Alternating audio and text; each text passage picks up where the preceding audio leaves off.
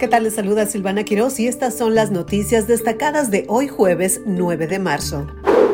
El presidente Joe Biden realizará hoy su propuesta para reducir el déficit, aumentar el salario de los trabajadores federales y expandir programas que incluyan cuidado de niños, licencia familiar paga y Medicaid.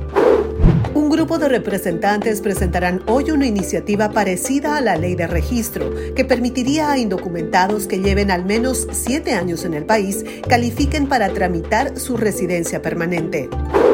Un juez federal en Florida falla contra política de la administración Biden de liberar a inmigrantes que cruzan la frontera ilegalmente en lugar de detenerlos, afirmando que viola la ley de inmigración de este país.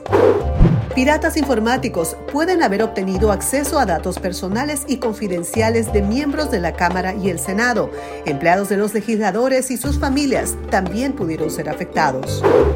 La policía de Louisville, Kentucky, discrimina rutinariamente a los residentes negros, usa fuerza excesiva y realiza registros ilegales, dijo el Departamento de Justicia, tras investigación iniciada por el asesinato de Breonna Taylor en el 2020.